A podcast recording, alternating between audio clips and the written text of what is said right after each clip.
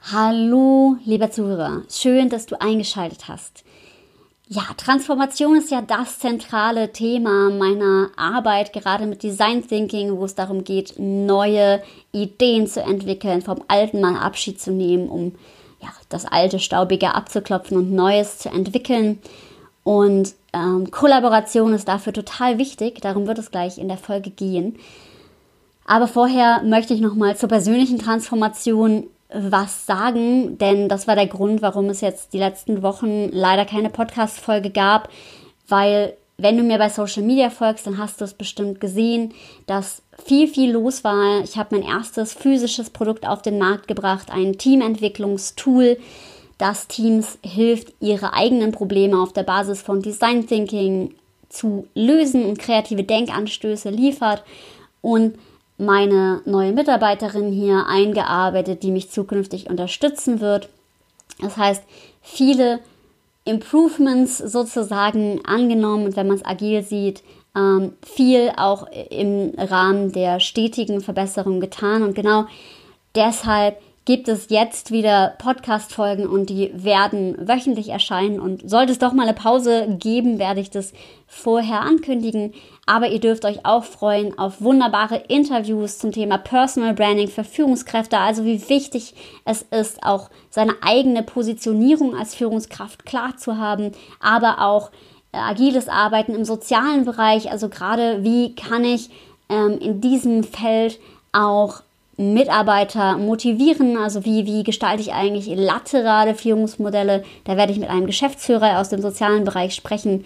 Und all das wird euch in den nächsten Wochen erwarten. Freut euch drauf. Ich freue mich, dass du eingeschaltet hast. Und jetzt geht's los mit der Folge.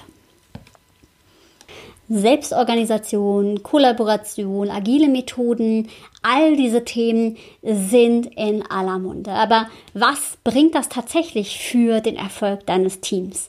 Und wie kannst du es gezielt einsetzen, dass es nicht in Unorganisation ausartet, sondern tatsächlich in eine zielführende Strategie? Das und noch viel mehr erfährst du in dieser Folge.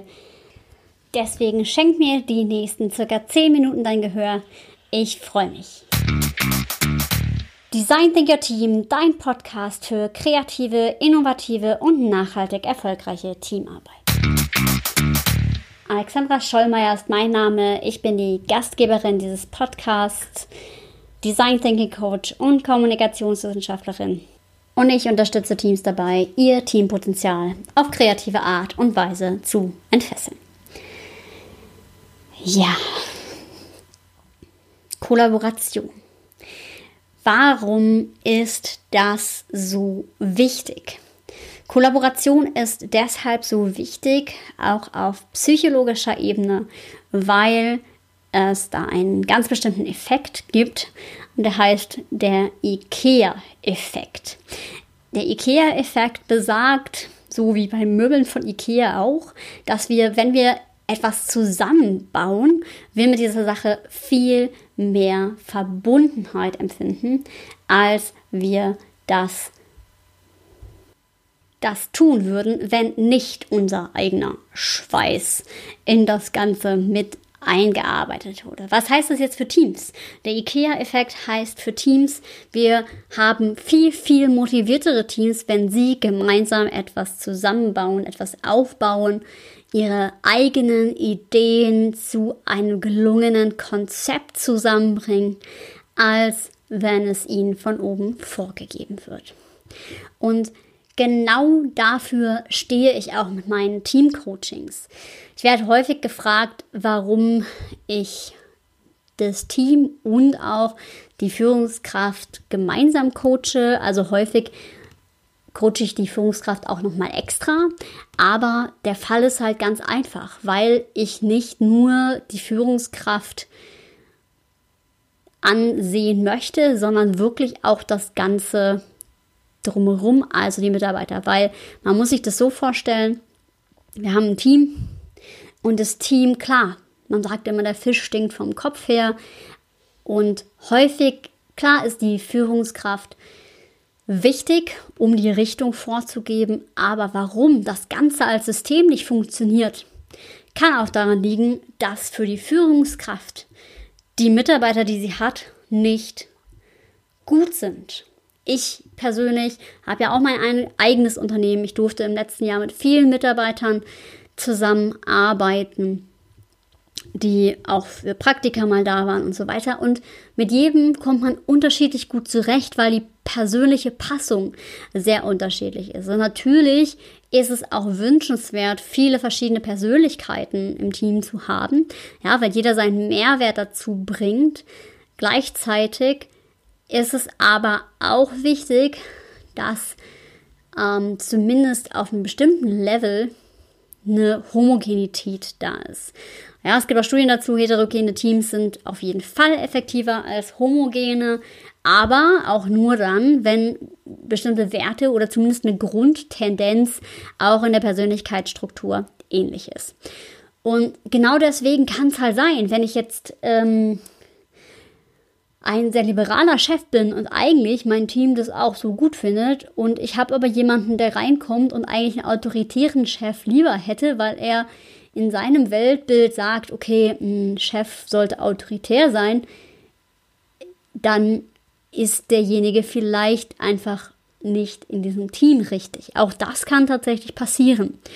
Und dann entsteht auch dieser IKEA-Effekt nicht so. Dann entstehen eben Konflikte. Genau. Aber nichtsdestotrotz, Kollaboration ist eben genau das. Also man muss sich vorstellen, ja, ähm, wie das halt ist. Ich kenne das selber auch noch. Man hat Ideen und man ist Feuer und Flamme. Und klar, man freut sich wie Bolle, weil das ja einem auch selber das gibt, was man in der Arbeit verwirklichen möchte. Also seine Werte auch unterzubringen, dass man total committed ist mit dieser Aufgabe. Und was kann eine Führungskraft sich mehr wünschen als Mitarbeiter, die voll und ganz hinter dem stehen, was sie tun und Bock auf ihre Aufgabe haben. Aber das entsteht halt eben nur, wenn sie auch dürfen. Das heißt natürlich nicht, ja, ich kenne das auch, gerade in bestimmten Branchen kommen dann manchmal so, so Vorschläge wie,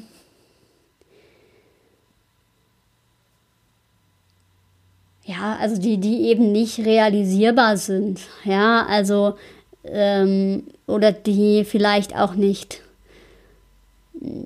nicht richtig sind, weil die Leute eben nur auf ihrem, ihren eigenen ihr eigenes Thema schauen. Ähm, also zum Beispiel könnte ich mir vorstellen, dass Wirtschaftlichkeit eines Unternehmens ähm, kenne ich häufig, dass es außer Acht gelassen wird. Also weil klar müssen auch messbare Zahlen her. Also ein Team muss messbare Ergebnisse bringen, sonst ist es für das Unternehmen eben nicht funktional. Und das ist halt auch in Ordnung. Ähm, schön ist dann natürlich, wenn man wirklich agil vorgeht und eben auch transparent macht, was leistet das Team eigentlich wirklich und wo, ähm, ja, was, was sind vielleicht auch so Zielvorgaben, die äh, gut wären, ja, sei es jetzt Umsatzzahlen, wie auch immer.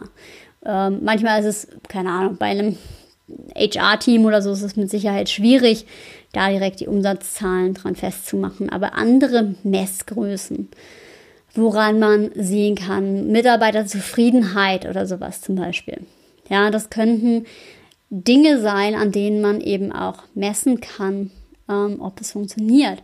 Und ich glaube, wenn dieser Dialog zustande kommt, ja, dass man einmal guckt, was braucht das Unternehmen denn, um vorwärts zu kommen und was brauchen die Mitarbeiter denn, um das Unternehmen nach vorne zu bringen, dann entsteht echt eine Unternehmenskultur, die das Unternehmen als solches nach vorne bringt und wo die Mitarbeiter gerne arbeiten und auch weniger Fluktuation, und ähm, spannend ist, dass das so häufig immer noch nicht der Fall ist, sodass ähm, dieser Dialog einfach an so vielen Ecken und Enden irgendwie hakt. Genau deswegen binde deine Mitarbeiter mit ein. Du kannst auch, wenn du als Mitarbeiter zuhörst, auch selber deine Ideen einbringen. Also auch das passiert mir ganz häufig in Trainings, wenn ich irgendwie Stressmanagement-Trainings äh, mache oder gemacht habe, wo dann äh, alles nach außen abgegeben wird. Ja, das geht nicht, weil der Chef ist ja so und so und das ist alles so und so. Nein, also ich finde es auch wichtig, mal zu sagen, was man sich anders wünscht oder nach Wünschen auch zu fragen. Also, wenn du Feedback möchtest, dann frag nach Feedback. zum Beispiel. Genau. Und ähm, Kollaboration heißt also nicht, ja, es macht jetzt jeder, wie er will und, und Mitarbeiter legen alles fest. Das ist ja manchmal so die Angst dann dahinter, der man so begegnet, so, uff, ne? Sondern es geht darum, gemeinsam einen guten Weg zu finden. Gemeinsam eine Vision, an der alle mitziehen, an der alle mittragen, damit es auch gut ist. Und wenn man transparent macht, wo die Reise hingehen soll und warum, dann gibt es auch gar kein Problem, das Schiff in diese Bahn zu lenken. So auf jeden Fall meine, meine Meinung und meine Erfahrung. Genau, und ähm, deswegen finde ich Kollaboration ein ganz, ganz wichtiges Thema und einen ganz wichtigen Baustein auch ähm, in der Unternehmenswelt. Und ja, wenn du das ähnlich siehst und auch gerne, wenn du dich äh, dazu austauschen möchtest, dann schreib mir total gerne deine Fragen, deine Kommentare, deine Wünsche für den Podcast und ich nehme das total gerne mit auf. Du kannst dich auch mit mir vernetzen auf LinkedIn oder Instagram und ja, nach der Folge bleibt mir wie immer nichts anderes zu sagen als sei mutig und hab wilde Ideen und Kollaboration ist schon mal gar nicht so wild, aber auf jeden Fall effektiv.